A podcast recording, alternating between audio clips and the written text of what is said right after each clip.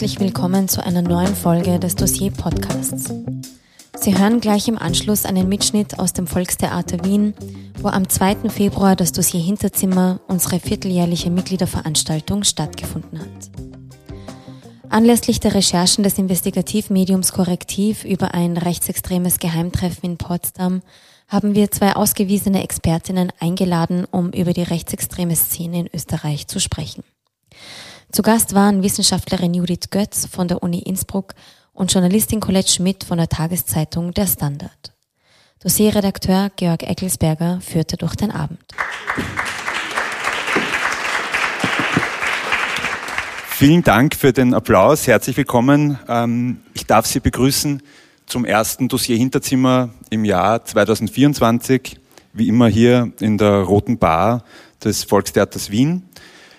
Ja, hier im Dossier Hinterzimmer sprechen wir über die Geschichten hinter den Schlagzeilen. Wir geben Einblick in die Arbeit in unsere Redaktion und wir sprechen über aktuelle Themen mit äh, spannenden Gästen.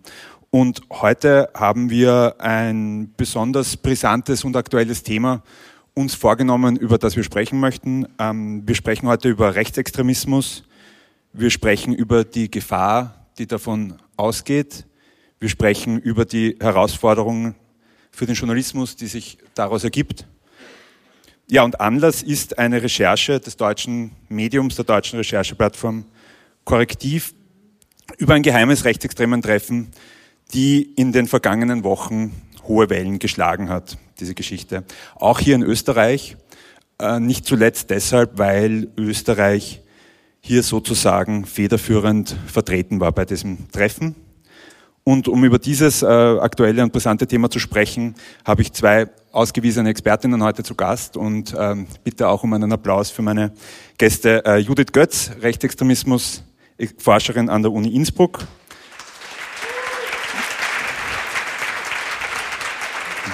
Und äh, Colette Schmidt, Journalistin bei der Tageszeitung Der Standard. Ich habe gesagt, beide Damen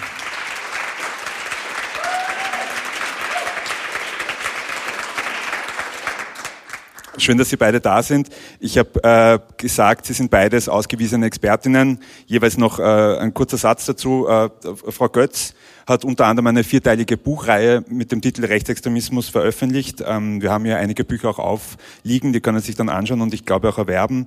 Ähm, und Colette Schmidt ist Journalistin eben beim Standard, hat etliche Recherchen, auch viele investigative Recherchen über den österreichischen Rechtsextremismus bereits veröffentlicht und ist deswegen auch wiederholt Anfeindungen aus dieser Szene ausgesetzt. Auch darüber werden wir heute sprechen.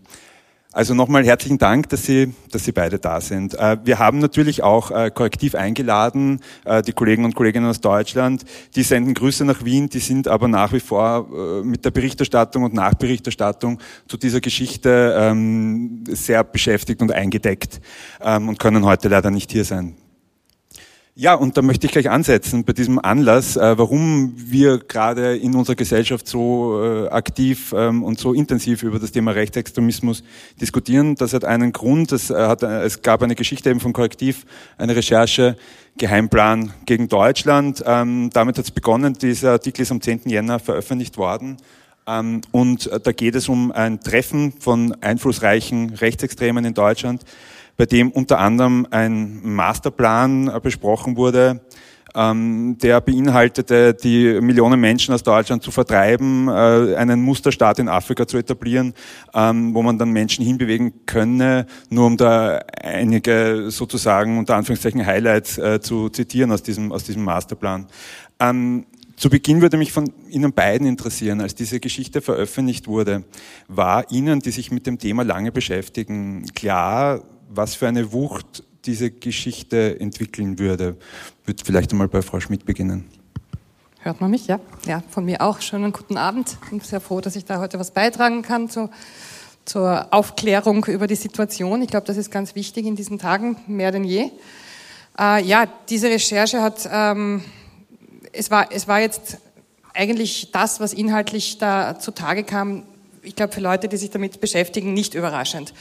Also die sogenannte Remigration zum Beispiel, ein total pervertierter, von den Rechten pervertierter Begriff, der ja eigentlich das freiwillige Heimkommen von Vertriebenen bezeichnet hat, äh, wissenschaftlich in der Geschichte.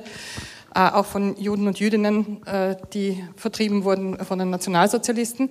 Das ist etwas, was schon länger ventiliert in rechtsextremen Kreisen, gerade bei den Identitären, deren Kopf ja dort gesprochen hat.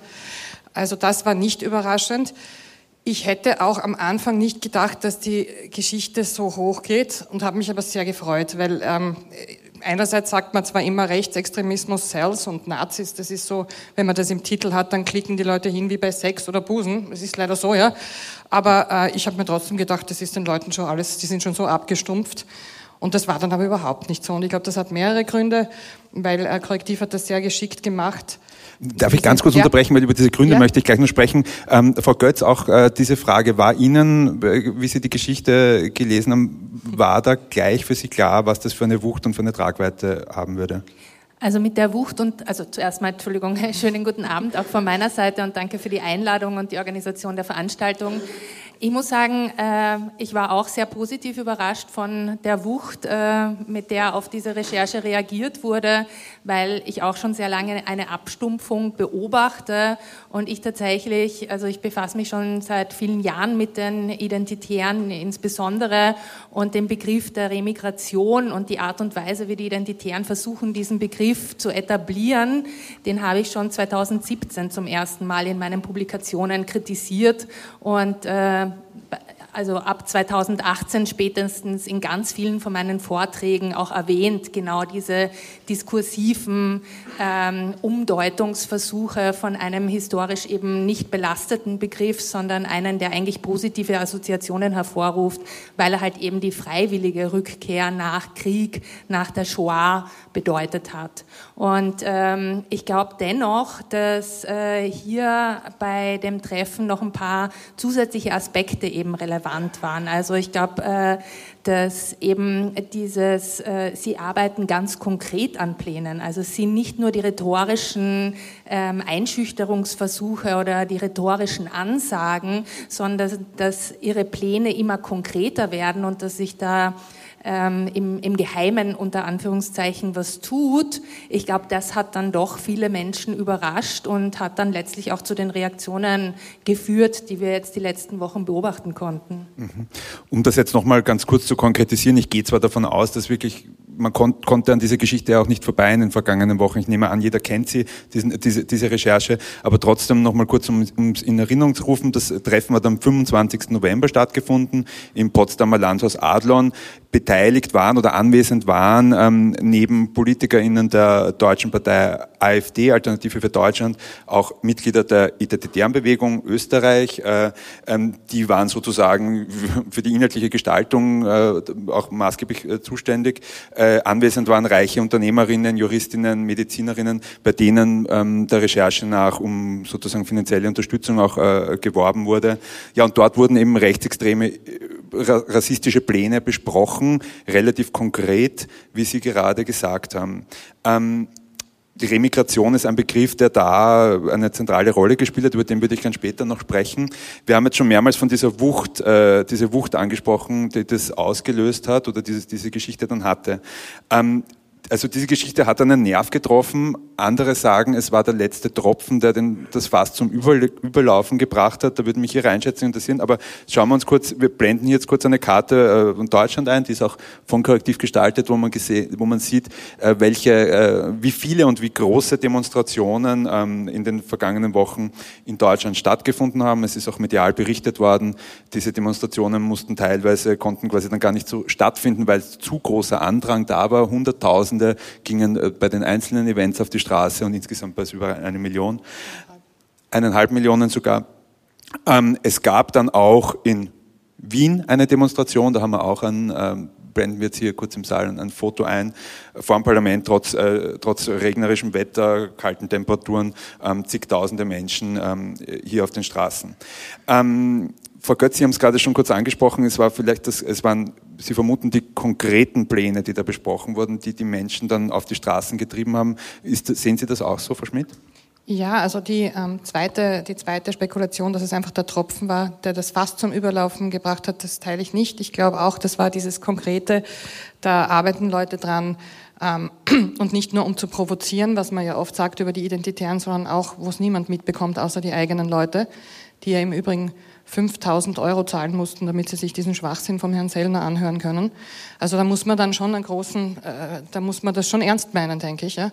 Und eben, wie Sie schon gesagt haben, Zahnärzte und, und, und Rechtsanwälte und so weiter, so aus dem Bürgertum auch vermischt mit harten Rechtsextremen und einzelnen Neonazis.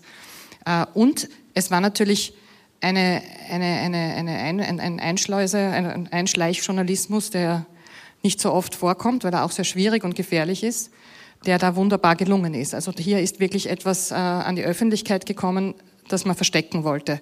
Sowas liest sich auch immer spannender, weil dann denkt man sich, wieso wollten die das verstecken? Ja?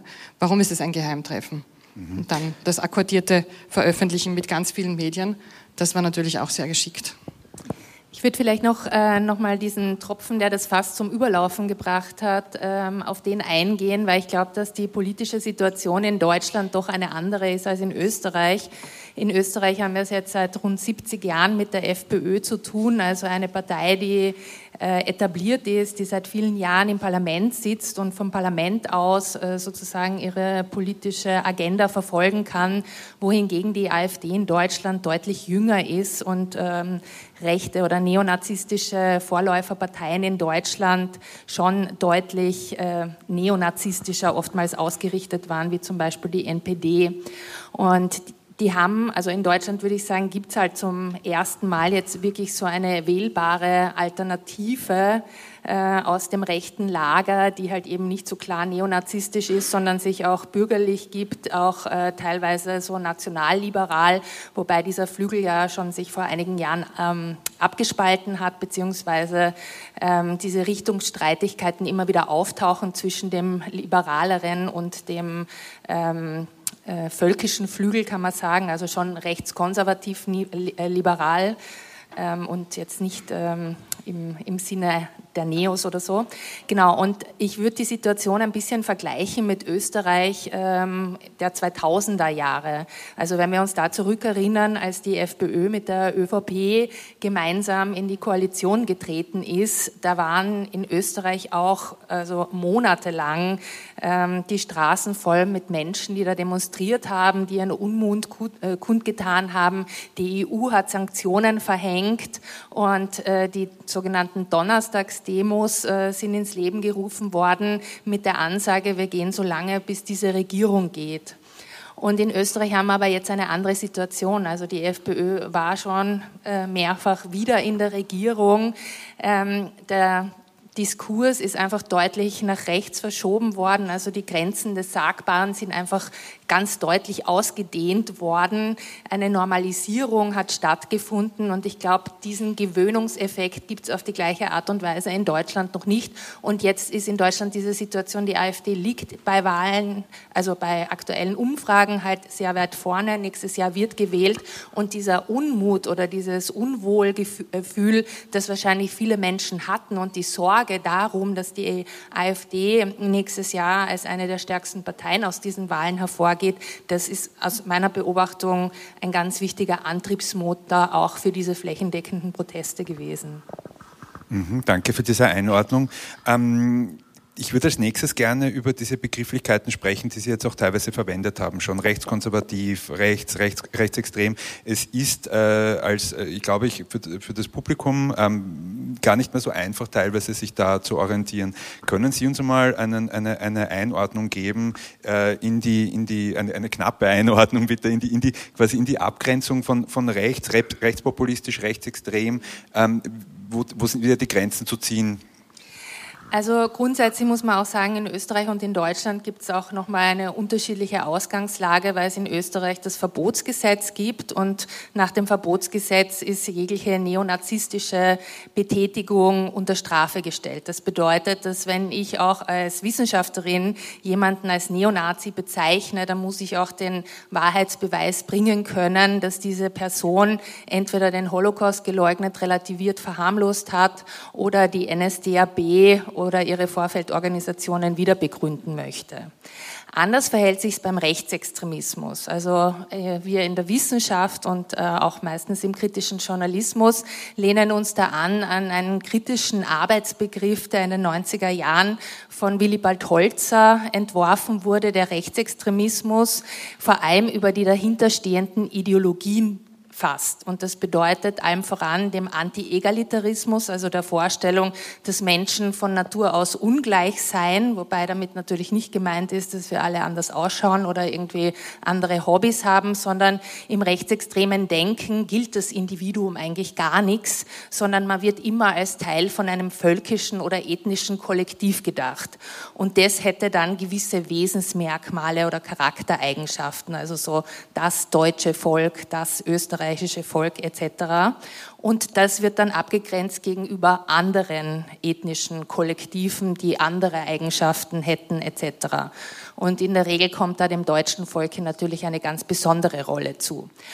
Das heißt, genau, also dieser Anti-Egalitarismus ist ganz zentral, aber natürlich auch ein Antiliberalismus, also gegen die liberale Demokratie gerichtet und ein Antipluralismus. Also eigentlich ist im Rechtsextremismus äh, Demokratie eher eine Ethnokratie. Das heißt, für also eine organisch gewachsene Gemeinschaft, also für unter Anführungszeichen ethnisch Gleiche. Wenn ich jetzt in Österreich jemanden als rechtsextrem bezeichne, dann meine ich damit nicht, dass diese Person irgendwie eine strafbare Handlung getätigt hätte, sondern ich bezeichne damit, dass diese Person genau diese Ideologien vertritt. Und das ist, äh, wie wir in der politischen Agenda der FPÖ sehen, sehr deutlich, dass die eben eine rechtsextreme Ideologie vertreten. Rechtspopulismus ist ein Begriff, der recht häufig verwendet wird, aber oftmals an der Sache vorbeigeht und oftmals ist es auch ein bisschen, würde ich sagen, der Feigheit oder der Ängste der Personen geschuldet, die den verwenden. Populismus meint im Grunde genommen nichts anderes als eine rhetorische Strategie, also ein politisches Mittel, um die eigene Agenda zu verbreiten. Und das ähm, beinhaltet aber auch immer ein Stück weit, würde ich sagen, eine Entlastung, weil eben mit diesem Populismusbegriff ganz oft sehr charismatische Führungspersönlichkeiten beschrieben werden, die dann besonders gut reden könnten und denen dann die Massen verfallen. Und damit wird eigentlich außer Acht gelassen, dass es sich ja um Menschen handelt, die selbstständige Entscheidungen treffen können und da jetzt nicht nur geblendet werden, also die schon auch ein aktives Interesse daran haben, selber auch bestimmte menschenfeindliche menschliche Gedanken zu übernehmen.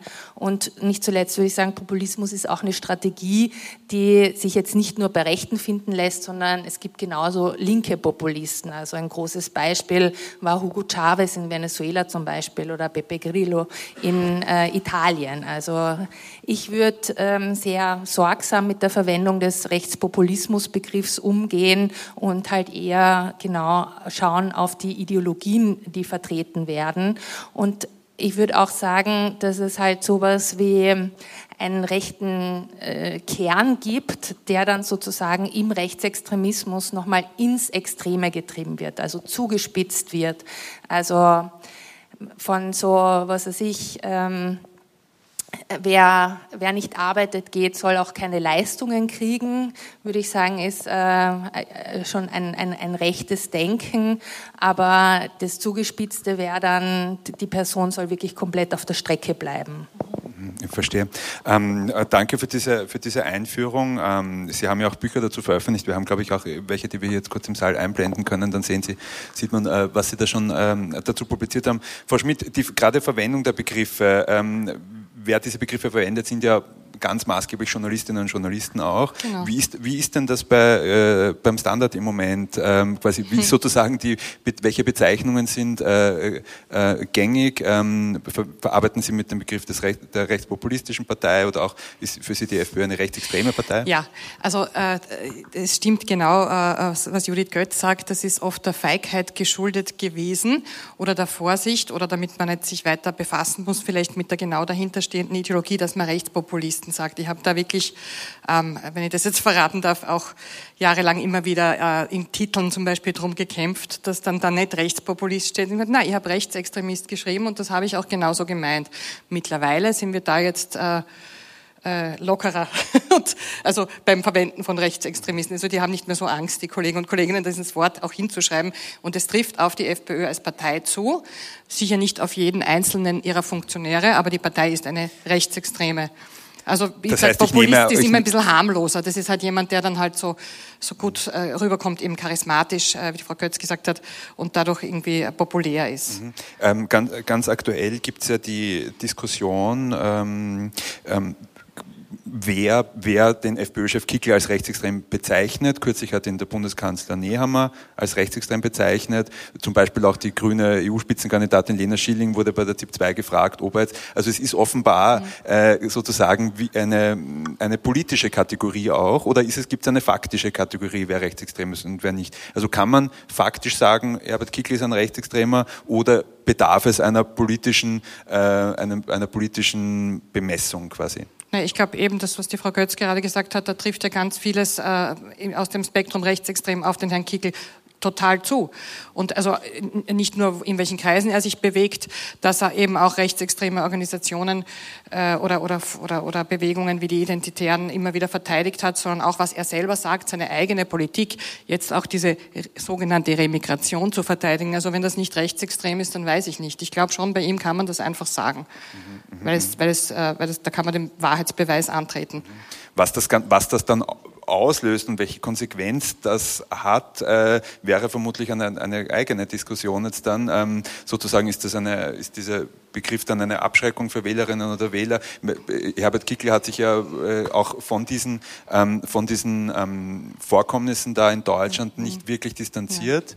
Ähm, Im Unterschied übrigens interessanterweise zur AfD, die sich da schon eher, die da ein bisschen Distanz gesucht hat, zumindest von der Die mehr Gegenwind in Deutschland auch spüren oder gespürt haben, ja. Ähm, wir bleiben aber jetzt in Österreich und um in dieser, dieser Rechtsextremismus-Szene. Ich möchte die kurz beleuchten. Ähm, durch diese Recherche äh, hat man ein bisschen das Gefühl, da wird jetzt ein, ein Blitzlicht draufgeworfen und man bekommt so quasi eine Momentaufnahme von etwas, was eigentlich im Verborgenen stattfindet. Das haben wir ja vorher schon kurz mhm. besprochen.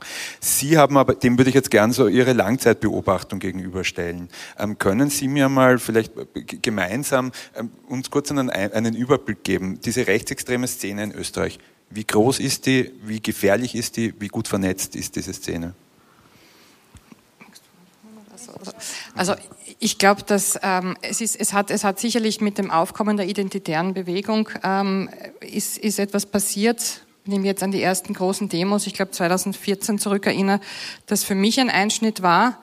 Also kurz ganz zurückgehend, Gottfried Küssel ist den meisten wahrscheinlich hier ein Begriff, ein Mann, der sich selber als Nationalsozialist immer wieder öffentlich bezeichnet hat, der immer wieder ins Gefängnis gegangen ist für diese Ideologie, äh, seine Überzeugung und der schon äh, immer den Geruch des Illegalen, des Verbrecherischen gehabt hat, also in der Öffentlichkeit. Und man, wenn, wenn, wenn jemand mit dem aufgetreten ist, dann hat man ihm das vorgehalten. Als der wegen der ähm, äh, Neonazi-Homepage, also die darf man so nennen, glaube ich, Alpendonauer Info, äh, ins Gefängnis ging, da wurde, glaube ich, ein Jahr ungefähr später wurden die Identitäten Identitären gegründet. Martin Sellner war ja selber in der Entourage zu sehen, noch kurz davor von Gottfried Küssel. Und plötzlich kamen die dann mit ihrem neuen Outfit und äh, ihrem, also vielleicht ein bisschen hipper, jugendlicher aussehenden Auftritt äh, als die sogenannte Neue Rechte, die, aber das kann die Judith Götz besser erzählen, aus Frankreich über Deutschland nach Österreich geschwappt ist äh, und dies schon als Ideologie auch schon seit den 70ern gibt, äh, kamen die auf die Straßen. In Wien war da die erste große Demo. Äh, groß war sie eigentlich nicht. Also die waren vielleicht 100, 200 Leute und die Gegendemo war viel größer. Aber das war das erste Mal, dass ich auch als Journalistin, die jetzt seit mittlerweile, glaube ich, 20 Jahre schreibe ich über Rechtsextremismus, äh, gesehen hat, dass die so offen, laut, schreiend und selbstbewusst durch die Straßen ziehen in Wien. Also, äh, und nicht irgendwo bei einem Palmgedenken oder bei irgendeiner Trauerfeier für einen alten Nazi sich am Friedhof treffen und so, sondern so richtig und mit ihren Parolen. Ich habe das gruselig gefunden. Und da ist etwas, finde ich, passiert. Äh, wir haben schon vorher geredet von dem äh, zuerst sagen und dann machen, also dieses äh, sagbar machen und machbar machen sozusagen. Da sind einmal, da sind einmal Inhalte auf die Straße geworfen worden und das macht was auch mit jungen Leuten, die man rekrutiert. Die sehen, naja, die können da eh auftreten und alles sagen immer verschlüsselt natürlich und ohne Hakenkreuze. Also es gibt zwar Identitäre, die vor Gericht waren, weil sie irgendwo doch ein Hakenkreuz dazu haben, aber das sieht man halt bei diesen Demos nicht. Also da gab es schon auch Verbotsgesetzprozesse, äh, aber nach außen zeigen sie das ja nicht. Sie haben ihr Lambda Ähm, und, oder das ist jetzt ja verboten, aber sie haben ihre eigenen Logos. Glauben, das ist das Zeichen das der Identitären? Oder? Ja, aber es kommt aus einem Film, der hat geheißen 300. Ich glaube, der ist auch schon 20 Jahre alt, so eine Verfilmung von einer Graphic Novel, wo es um die Spartaner ging, die mit 300 Mann gegen die Perser gewonnen haben, um ihre Identität. Also ein sehr rassistisches Comic eigentlich. Und nachdem da äh, haben sie ihre, auch ihre innere Struktur aufgebaut. Also das haben wir mal durch ein geleaktes Dokument einmal drüber geschrieben. Also wie, da gibt es verschiedene Begriffe. Ich glaube, wie haben die geheißen? Du hast ja ein Buch geschrieben drüber. Hopliten, oder? Und Spartiaten. Äh, die, die haben sich da auch intern so ganz äh, äh, militärisch eigentlich formiert, die Identitären. Aber viele waren sie nicht. Sie haben nur von Anfang an sehr große Aufmerksamkeit mit ihren Aktionen von Anfang an und bis heute, und da ist vielleicht gleich die nächste Frage an Sie, wir haben ja jetzt ähm, direkt im, im, im Vorfeld äh, der Veranstaltung ähm, sozusagen den, die ganz aktuelle und, und, und direkte Beziehung von dieser Geschichte in Deutschland nach Wien mitbekommen. Also wie wir gerade vorher erfahren haben, hat Martin Sellner hier ganz unweit vom Volkstheater ungefähr vor zwei Stunden eine Pressekonferenz äh, veranstaltet und hat ähm, ja auch über diese, über, die, über, diese, über diese Recherche gesprochen und, und unterschiedliche Dinge da verlautbart Stadtrat. Ähm, Martin Sellner ist der Name ist jetzt schon oft genannt worden. Ähm, er wird als Ex-Sprecher der Identitären bezeichnet. Ähm, er selber bezeichnet sich auch, er sagt, er ist der Obmann der Identitären äh, Bewegung Österreich. Können Sie uns äh, in, in, in ein paar Sätzen ähm, sagen, ähm, Frau Götz, wie Martin Sellner hat bei dieser äh, bei dieser Konferenz dort eine ganz wichtige Rolle gespielt. Also viele der Aussagen, die für die Skandale gesorgt haben, stammen aus seinen Plänen ähm, ähm, eben zum, mit, dem, mit dem Titel Remigration. Ähm, können Sie uns sagen, wie bedeutend ist äh, Martin Sellner in dieser Szene oder ist er lediglich einfach sehr geschickt, was sozusagen das Influenzen angeht und diese PR-Stunts, ähm, die er da immer wieder liefert? Also ich würde sagen, Martin Sellner ist tatsächlich eine der wichtigsten Figuren des europäischen Rechtsextremismus und sogar teilweise darüber hinaus. Also war er auch mehrfach in den USA, ist auch verheiratet mit einer Alt-Right-Aktivistin aus den USA und äh, Martin Sellner hat, würde ich sagen, auf jeden Fall die Bildfläche des Rechtsextremismus maßgeblich verändert. Und da spielt das Internet auch eine sehr, sehr bedeutende Rolle. Also die Rolle des Journalismus, darauf werden wir sicher auch noch eingehen. Aber man muss sagen, dass obwohl Rechte immer so oder das Bild von Rechten vorherrscht, dass die eher ein bisschen konservativ äh, rückständig sind, kann man sagen, aus heutiger Perspektive, dass das rechte, rechtsextreme Lager so gut wie kein anderes von Anfang an das Internet für ihre Zwecke nutzen konnte. Und Martin Sellner hat auch deswegen zu dem Bekanntheitsgrad und dem Erfolg geschafft, weil er anders als äh, die alte Rechte, die wir kannten, sich nicht nur immer in den äh, heimlichen Kellern äh, von irgendwelchen Gastwirtschaften getroffen hat, sondern von Beginn an vor jede Kamera gesprungen ist, die ihm unter die Nase gehalten wurde.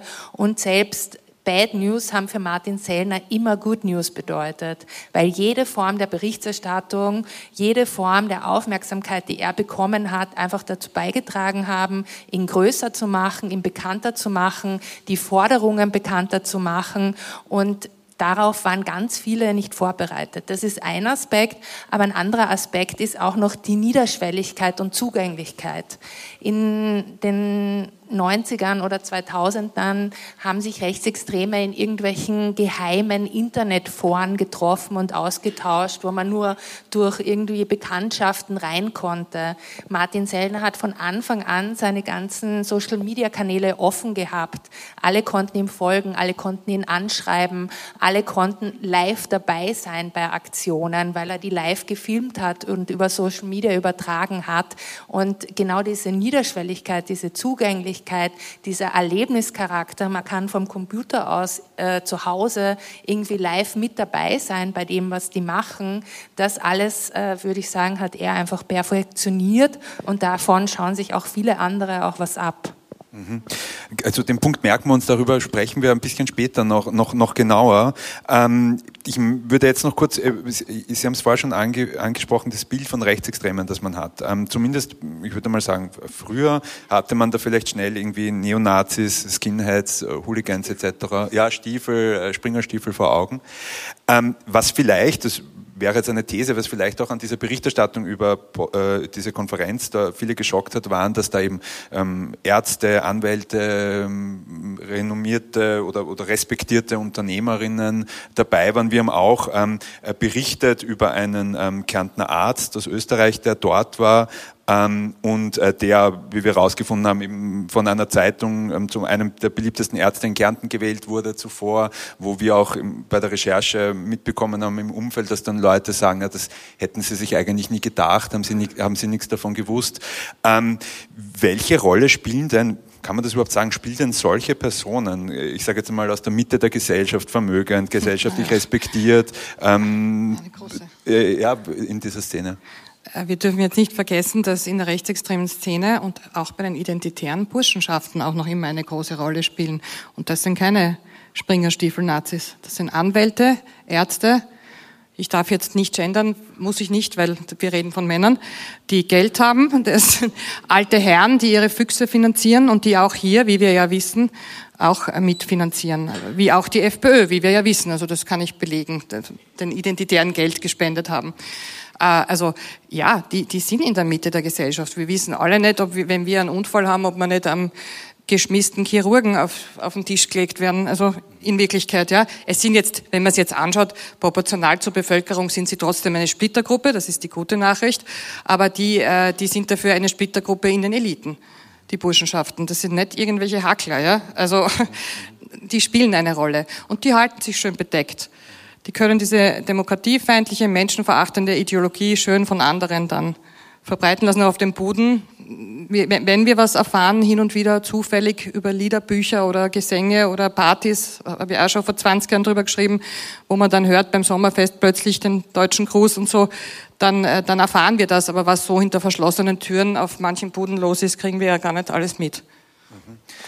Ich, ich, muss gleich noch eine Geschichte aus dem Nähkästchen erzählen, die irgendwie recht gut dazu passt, weil ähm, ich komme ja aus Kärnten, ich bin in Kärnten aufgewachsen und ähm, noch eine kleine Anekdote mit beiden Söhnen von Andreas Mölzer auf die gleiche Schule gegangen. Aber in Villach. Genau. Und äh, mein Vater ist auch pensionierter Arzt und als ich von der Geschichte gehört habe, also die, der Name war ja schon relativ früh bekannt, habe ich ihn auch gefragt, kennst du den? Und er hat mir genau das Gleiche gesagt. Ein bekannter, renommierter Arzt, äh, aber politisch vorher noch nie aufgefallen, eher seine Ehefrau, wie wir ja wissen, Ersatzgemeinderatsmitglied äh, für die ÖVP. Aber ich glaube, das ist, es ist ein ganz wichtiger Punkt, uns endlich zu verabschieden, auch von diesen Bildern, dass Rechtsextreme auf den ersten Blick erkennbar wären und dass die ganz anders sind wie wir. Also mir passiert es leider immer noch, dass wenn ich ähm, manchmal Interviews gebe für äh, Medienberichterstattung, dass dann zu dem Artikel dazu irgendwie ein Glatzkopf oder Springerstiefel kommen. Und also bei uns in den Forschungszirkeln wir machen uns schon lustig, wenn die Glatze kommt, dass die Springerstiefel leider aus waren.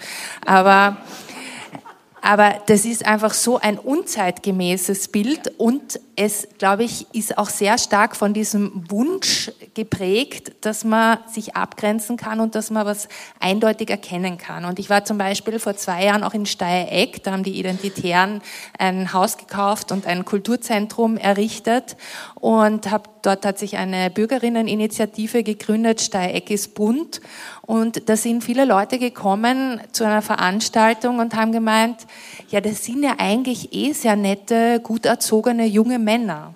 Und ich glaube, dass sie zu so einem Ergebnis kommen können, funktioniert einfach nur, weil das Bild des Rechtsextremismus so dämonisiert und so ähm, antiquiert einfach ist. Und da, glaube ich, ähm, braucht es dringend äh, eine Wendung auch in der medialen Darstellung und in der Vorstellungskraft davon.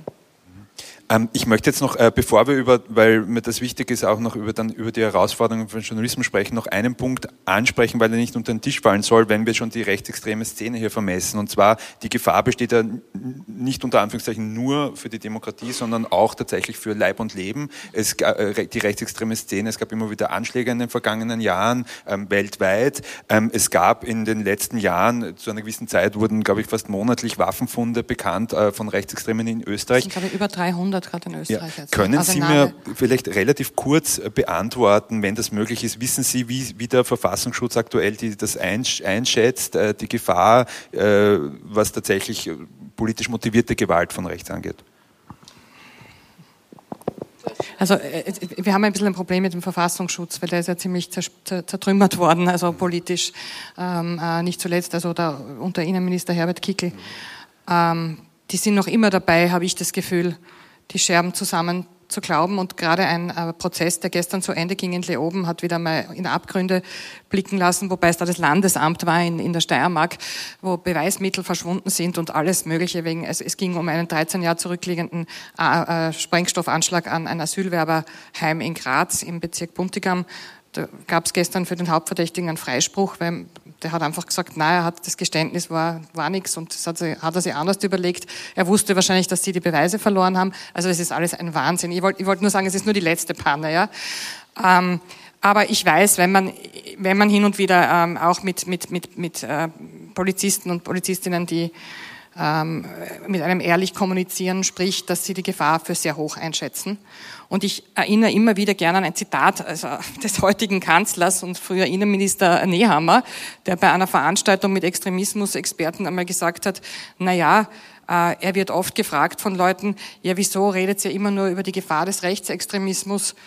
Ähm, die, die, sind doch eh nett. Die sind nett zu den Polizisten, da sind wir wieder bei den Schafen im Wolfspelz, die sind höflich zu ihnen auf den Demos und äh, klopfen ihnen auf die Schulter und bedanken sich für ihre Arbeit. Das machen Linke eher selten, was auch Gründe hat. Aber da ist eine Stimmung da, die ist, das wird immer schlimmer. Und er hat damals gesagt, wir finden aber nur bei den Rechtsextremen, und das ihm, entschuldige, die Frage war auch an ihn, was ist mit den Linksextremen? Und er hat damals gesagt, Karl Nehammer nicht des Linksextremismus verdächtig. Ja, bei Linksextremen finden wir nie Waffen, aber bei den Rechtsextremisten die ganze Zeit Arsenale. Und das reicht, um hier ein System zum Kippen zu bringen, um einen Putsch zu machen, was sie bisher gefunden haben. Wir wissen ja nicht, was noch herumliegt, weil die kaufen irgendwo Waffen in Ungarn, die nirgends registriert sind. Und das sind jedes Mal unfassbar. Also wenn Sie die Fotos schon gesehen haben, hin und wieder, wenn solche Funde sind, veröffentlichen wir das dann eh auch. Da kann man eine kleine Armee ausstatten. Mhm, mh. So viel zur Gefahr. Ja, da erlaube ich mir kurz eine Werbung. Also in unserem Magazin, wir haben ein Magazin veröffentlicht zum Thema politisch motivierte Gewalt, wo wir genau darüber auch, äh, wo wir uns angeschaut haben, das war nach dem Anschlag, äh, nach dem islamistischen Anschlag in Wien, wenn man sich dann, äh, wenn man sich mit dem Thema intensiver beschäftigt, merkt man, dass man eigentlich nach objektiven Kriterien sieht, dass da aus dem rechtsextremen Umfeld eigentlich eben die Arsenale gefunden werden und die öffentliche Aufmerksamkeit eigentlich äh, relativ gering ähm, im Vergleich. Man kann war. sogar sagen, also das hat eine Recherche eines Kollegen von mir im Standard ergeben, das ist aber auch ein ganz tolles äh, Heft von euch, das ist das mit dem Loch im Cover, oder? genau. Ganz genau. Äh, äh, dass wahrscheinlich dieser, diese, diese große Panne auch, die da passiert ist und vier, vier Menschen das Leben gekostet hat in Wien, auch damit zu tun hatte, dass der Verfassungsschutz gerade sehr beschäftigt war mit ganz anderen Dingen äh, als, als mit diesem jungen Mann, der offensichtlich eh schon den Behörden bekannt war und wo wir schon aus dem Ausland gewarnt wurden. Ja, genau. Also wer sich da, äh, wer sich da weiter vertiefen will im Thema, empfehle ich unser Magazin Politisch motivierte Gewalt. Aber jetzt würde ich gerne noch über die Herausforderungen eben für den Journalismus im Umgang mit Rechtsextremismus sprechen und würde da jetzt aber auch gleich wieder bei Ihnen beginnen, Frau Schmidt. Ähm, und zwar bevor wir jetzt über diese, diese Aufmerksamkeitsökonomie sprechen, über die wir davor schon, die wir vorher schon angeschnitten haben. Ähm, Sie sind, Sie berichten seit Jahren über Rechtsextremismus und sind das dabei selbst schon zur Zielscheibe geworden von Online-Mobbing, von gezielten Kampagnen, von Diffamierung. Geben Sie uns bitte einmal einen Einblick, worauf lässt man sich als Journalistin ein, wenn man, so wie Sie, wir haben jetzt hier im Saal einige Artikel, äh, Schlagzeilen von Ihnen äh, an die Wand geworfen, wenn man, wenn man kritisch über die Rechtsextremen äh, berichtet? Worauf lässt man sich ein? Ähm, ja, also ich habe ich muss einmal anfangen, ich bin seit 30 Jahren Journalistin tatsächlich und seit 20 Jahren schreibe über Rechtsextremismus. Ich war auch jahrelang Theaterkritikerin und da schreibt man manchmal auch schiere Sachen über Leute, aber, aber ich hatte nie Angst. Wie, wie sind die Reaktionen im Vergleich? Also, also lieber, lieber kriege ich mir ein böses Mail von einem Regisseur, aber das kommt wirklich selten vor oder kam selten vor. Äh, ja, es war schon, also ich habe es erwartet irgendwie, weil mir war immer, ich war nicht naiv klar, dass das eine Szene ist, die, die ist gefährlich und das erleben wir ja in der Wissenschaft und im Journalismus. Äh, um ein paar Highlights zu erzählen, es gab einmal eine einseitige, wirklich eine, eine, eine Dreckskampagne gegen mich in, äh, zur Zeit Ähm, da habe ich geklagt oder ich habe meine Zeitung dazu überredet. ja, zur Zeit nur kurz zur Erklärung, das ist, äh, ich glaube, der ähm, Herausgeber ist Mölzer, Andreas Mölzer, Mölzer Quark, ja, ja, genau. genau ähm, Jetzt sind frühere eh Söhne am, am Ruder. Ja. Ähm, äh, es war, das war wirklich, äh, äh, das war wirklich eine, eine persönliche Diffamierung auf ganz vielen Ebenen. Und das habe ich dann gewonnen und die mussten dann einseitig widerrufen und mir auch ein Geld zahlen. Ähm, ich, ich muss sagen, das ist, wenn es wenn's, wenn's, äh, Punkte gibt in einem Artikel, ich will das jetzt gar nicht wiederholen, die strafrechtlich relevant sind, äh, dann sollte man auch klagen. Bei den Identitären zum Beispiel sagt man oft, blast das nicht so auf, weil dann kriegen sie nur noch mehr Aufmerksamkeit. Aber das mit dem, also wenn sie eine Gerichtsverhandlung verlieren und Geld zahlen müssen oder eben auf einer ganzen Seite zur Zeit schreiben müssen, dass die Frau Schmidt keine Lügentante ist, das tut ihnen schon weh. Ja? Im Allgemeinen so Diffamierungen und Beschimpfungen denke ich mir, ja, wer liest denn denn ihre Medien? Leute, die mir sowieso, ja, die eh nichts glauben, was ich schreibe, leider, ja, die haben wir eh teilweise verloren. Also diese Leser alternativer, sogenannte alternativer Medien, da kommen wir dann noch drauf, ich weiß. Aber, aber was sowas so konkret zu lesen, das finde ich, das macht was mit einem. Aber es stoppt eine auch nicht, weil da muss man ja umso mehr ankämpfen gegen solche. Ja, also gratuliere zu Ihrem Mut, das ist ja. beeindruckend für mich, ja. Ähm, Frau Götz, Sie haben ein Buch geschrieben, das sich, äh, das den Titel Herausforderungen für den Journalismus trägt. Ist dieses, äh, dieses ähm, Journalistinnen äh, und Journalisten persönlich ins Visier zu nehmen, ist das eine dieser Herausforderungen für den Journalismus, dass das eben eine Taktik von Rechtsextremen ist? Ja, ich meine, Einschüchterungsversuche sind das eine, aber das andere sind halt ähm, sozusagen da, wo Journalistinnen zu den Beigehilfinnen werden des Rechtsextremismus. Und damit setzt sich das Buch hauptsächlich auseinander, auch wenn ein Beitrag sich auch mit so rechten Shitstorms beschäftigt. Aber mir ist halt von Beginn an in der Beschäftigung mit den Identitären sehr stark aufgefallen, wie viel unbezahlte Werbung JournalistInnen für die Identitären immer gemacht haben. Und ich habe schon vorhin erwähnt, es war diese veränderte Strategie, plötzlich sich vor jede Kamera zu stellen, immer breitwillig Interviews zu geben, etc. Aber es war nicht nur das. Die Identitären waren in Österreich niemals eine große Gruppe. Die hatten zu Höchstzeiten 40 Aktive und vielleicht ein Sympathisantinnenkreis von, sei jetzt mal, drei bis 500 Leuten. Also die, die sie tatsächlich auf die Straße mobilisieren konnten, dann wirklich bei Demonstrationen, weil all ihre größeren Aufmärsche, da sind aus ganz Deutschland, teilweise aus Frankreich, aus Ungarn, aus Slowenien Leute angereist. Genau, und sie sind aber auch nie über 500 geworden. Das heißt, von Beginn an hätte man eigentlich auch diese Selbstinszenierung als Bewegung durchwegs kritisch hinterfragen müssen, weil eine Bewegung waren die einfach zu keinem Zeitpunkt, sondern es war eine Gruppe, die es geschafft hat, mit spektakulären Aktionen die größtmögliche Aufmerksamkeit zu bekommen. Weil für diese Aktionen haben sie einfach immer nur fünf bis zehn Leute gebraucht, um auf ein Hausdach zu klettern, Kunstblut zu verschütten, eine Veranstaltung Veranstaltung zu stören etc. Die waren nie viele, aber eine befreundete Journalistin hat mir mal gesagt, eine Story über die Identitären, die macht man so nebenbei ganz easy. Die liefern die Story, die liefern den Inhalt und sie liefern die Fotos. Und das war auch ganz schlimm, dass in den ersten Jahren immer wieder oder eigentlich die meiste Zeit das von den Identitären produzierte Bildmaterial für die Berichterstattung übernommen wurde. Das heißt, die haben sich so inszeniert, wie sie sich darstellen wollten und die JournalistInnen haben das dann einfach übernommen. Also einfach die Fotos von Facebook oder anderen Social-Media-Kanälen einfach übernommen und somit deren Narrativ reproduziert. Also wie eine Gratisanzeige. Ja. Ich finde, am aller, aller schlimmsten war es tatsächlich, als sie 2016 äh, sech, äh, ja, 16, äh, die Defend Europe-Kampagne gestartet hatten, wo sie mit ein, ein Schiff ähm, angemietet haben und damit ähm, im versucht haben, äh, Schiffe mit Geflüchteten davon abzuhalten, nach Europa zu kommen. Und äh, in dieser äh, Defend Europe-Kampagne haben ganz am Anfang, ich weiß nicht, wie viele Tageszeitungen getitelt, Identitäre sammeln Geld für Schiff.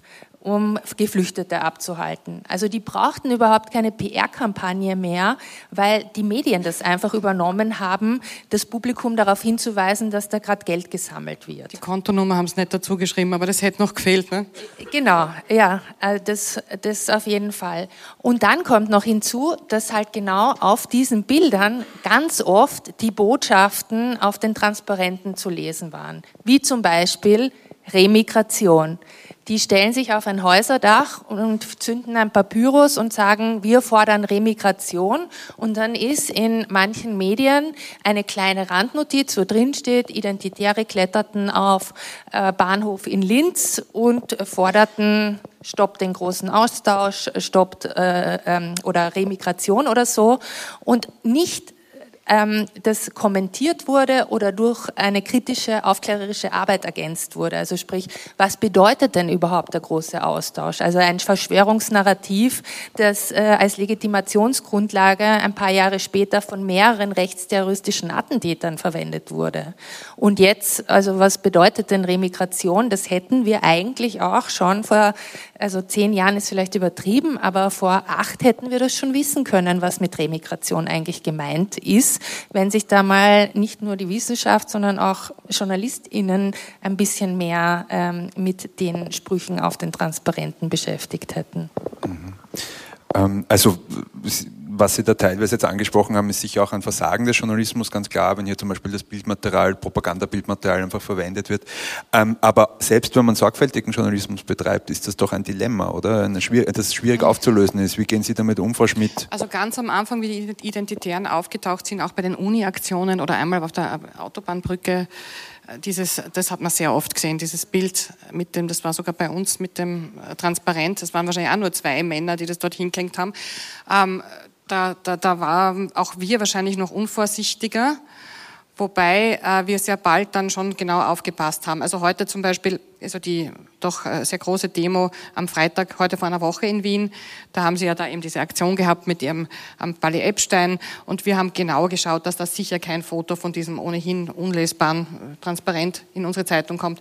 Immer wieder, wenn wir darüber berichten und mich interessiert ja jetzt mehr, wie kommen die auf das Dach, wo hat die Behörde versagt, das wäre dann eine Recherche zu dem Thema, weil es hat schon 2015, da sind sie auch über das äh, Nachbarhaus in der Bellaria, nicht sie, äh, Eindringlinge, auf das Dach des Epstein gekommen und eingebrochen und haben dort äh, Dinge mitgenommen. Also es ist eine Sicherheitslücke, die schon da war und die ist noch immer offen gewesen. Das ist interessant. Warum warum geht das überhaupt, dass man auf ein Haus steigen kann, also ein Palais, das dem Parlament gehört. Und wenn wir darüber berichten, zeigen wir immer wieder die große, schöne antifaschistische Demo. So kann man es ja auch machen. Oder ein Beispiel mit Passau jetzt, also ist jetzt nicht mehr da, äh, diese, diese, diese kindische Aktion vom Herrn Sellner, wo er gesagt hat, er kommt jetzt nach Passau Kaffee trinken. Da haben wir einfach ein Foto von einer Kaffeetasse genommen. Man muss ja ihn nicht dauernd herzeigen, weil er hat jetzt eh schon, er ist auf Amazon jetzt mit seinem neuen Buch auf Platz eins ja. Aber da gibt es eine ganz neue Recherche von meinem Kollegen Fabian Schmidt. Also Amazon wird jetzt prüfen, ähm, nach Hinweisen von uns und dem Spiegel, ob sie ihn nicht rauskicken. Und dann wird er dort genau nichts mehr verkaufen. Mhm, mh. ähm, ja, Sie haben es Sie angesprochen. Ähm, ähm, bevor wir jetzt die, äh, das Gespräch für Fragen aus dem Publikum öffnen, ist die, natürlich die Fragen aller Fragen, wenn wir haben angefangen mit dieser Geschichte, mit den vielen Demos, äh, die jetzt, äh, mit den Massendemonstrationen, die passiert, äh, äh die, die, die stattgefunden haben, ähm, eineinhalb Millionen Menschen mobilisiert, ähm, hunderttausende Menschen auf den Straßen. Ähm, wie ist jetzt Ihre Einschätzung? Ähm, äh, was hat sich jetzt nun, was hat sich verändert durch, diese, durch, diesen, durch diesen Vorgang, durch die öffentliche Aufmerksamkeit? Sind rechtsextreme Gruppen, rechtsextreme Parteien jetzt unter Druck? Hat es ihnen geschadet oder, muss man zynischerweise sagen, hat es ihnen auch genützt? Äh, Herr Sellner hat gerade bei dieser, äh, bei dieser äh, Pressekonferenz, die er da gestreamt hat, ähm, ähm, sich bedankt, ähm, quasi bei, auch bei Korrektiv und meinte eben, danke, jetzt ist sein Begriff, kennt jetzt jeder, sein Buch ist auf Platz eins, verkauft sich und er bedankt sich für die Bühne. also wie, wie ist das jetzt, was kann man da für ein Fazit ziehen? Also beides. Ich meine, der hat jetzt tatsächlich mehr Mitglieder äh, rekrutiert anscheinend in den letzten äh, zwei Wochen und Bücher verkauft, äh, aber auf der anderen Seite, die Menschen, die da auf die Straße gegangen sind, soll man auch nicht unterschätzen. Also ich hoffe schon auf eine Allianz der Vernünftigen auf der anderen Seite. Und ich meine, das ist ja genau das Problem, man, man kann natürlich auch nicht völlig ignorieren, dass da Rechtsextreme durch die Straßen marschieren, weil sie haben einen parlamentarischen Arm bei uns, die FPÖ. Also es gibt ja auch Identitäre, die in Parlamentsclubs Jobs haben, wenn wir von der Finanzierung geredet haben, oder auch in Gemeinderatsclubs oder Landtagen, die, die haben dort Jobs und arbeiten dort und die, die ihre Inhalte werden ja politisch in die Parlamente getragen. Also man kann sie nicht ganz ignorieren, auch wenn man hin und wieder für sie dann ungewollt Werbung macht. Wir müssen auf die Gefahr hinweisen, wir müssen das auch untermauern mit Beispielen, mit Belegen und man muss den Leuten auch klar machen, dass das allen schadet, wenn solche Leute unsere Demokratie angreifen. Wenn man genau zugehört hat, dieser Rede, also ähm, bei der Lesung, die Korrektiv äh, in Berlin ähm, aufgeführt hat und auch hier im, im Haus gestreamt hat. Ähm, Sellner sagte dann, dann auch, äh, und die Freunde der Flüchtlinge und die Flüchtlingshelfer, die können dann auch gleich mitgehen an diesen Ort. Also das ist, es sind, es sind, äh, es sind äh, Migranten, Migrantinnen, es sind Staatsbürger, Staatsbürgerinnen und am Ende ist es wahrscheinlich, wer Deutscher ist, bestimme ich. Und jeder. Und abgesehen davon, weil man immer sagt, FPÖ-Wähler oder AfD-Wähler sind so äh, verzweifelte, frustrierte, politikverdrossene Menschen, ähm, man muss den Leuten auch immer klar machen, dass sie nicht einen Euro weniger Miete zahlen werden oder mehr verdienen werden, wenn die Rechten in die Parlamente einziehen. Wahrscheinlich ganz im Gegenteil. Und ich glaube, da müssen wir dranbleiben, ja, dass man das, dass man da, und da müssen wir halt auch weiter über Rechtsextremismus berichten. Es tut mir leid. Also, es wird sich mhm. nicht verhindern mhm. lassen. Frau Götz, wie ist Ihre Einschätzung? Also ich würde auch sagen, die Identitären hatten in den letzten Jahren eine unglaubliche Flaute. Ihnen sind die Ideen ausgegangen, sie sind Repression ausgesetzt gewesen, sie hatten einige Prozesse, die Symbole sind verboten worden, sie mussten eine neue Gruppierung gründen, sie haben kaum noch Aufmerksamkeit bekommen. Also ich würde sagen, JournalistInnen haben tatsächlich auch was dazu gelernt und nicht mehr über jede einzelne Aktion berichtet. Und natürlich haben sie durch dieses Treffen wieder viel mehr Aufmerksamkeit bekommen, viel mehr Öffentlichkeit. Und natürlich äh, suhlt sich der Sellner auch in dieser Öffentlichkeit, weil er ist einfach ein Narzisst, der sich halt gern ähm, in der Öffentlichkeit auch sieht und diese Aufmerksamkeit äh, bekommt und auch gern genauso provoziert mit diesem Ja, danke ähm, dafür, dass wir jetzt da wieder im Rampenlicht stehen.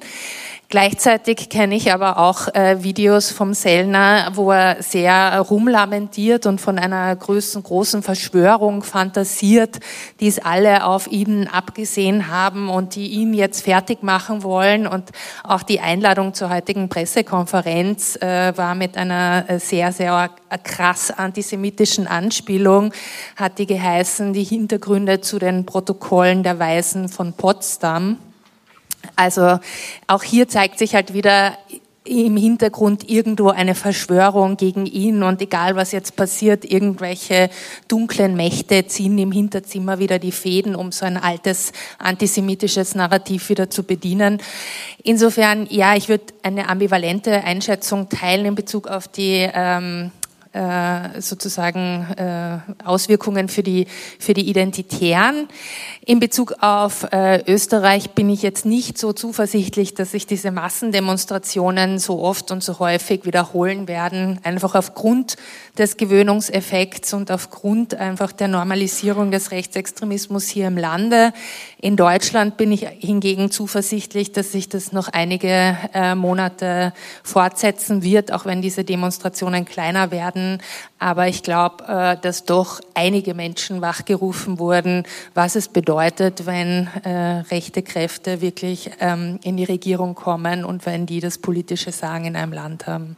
Ja, vielen Dank für den Beitrag zur Aufklärung, den Sie in Ihrer täglichen Arbeit leisten. Danke, dass Sie heute für, bei uns äh, zu Gast äh, waren, um auch hier einen Beitrag zu leisten zur weiteren Aufklärung. Ich bedanke mich bei unseren, unserem Publikum hier im Saal und auch bei unseren Zuhörern dann im Podcast, weil das wird auch als Podcast veröffentlicht, äh, die sich äh, interessiert haben. Äh, ja, lesen Sie die Artikel von Frau Colette Schmidt, lesen Sie die Bücher von Judith Götz, ähm, unterstützen Sie Dossier, abonnieren Sie unser Magazin, ähm, werden Sie Mitglied bei beim Dossier Hinterzimmer. Das nächste Mal ähm, im April wieder hier in der Roten Bar, Volkstheater Wien. Vielen Dank für Interesse und die Aufmerksamkeit.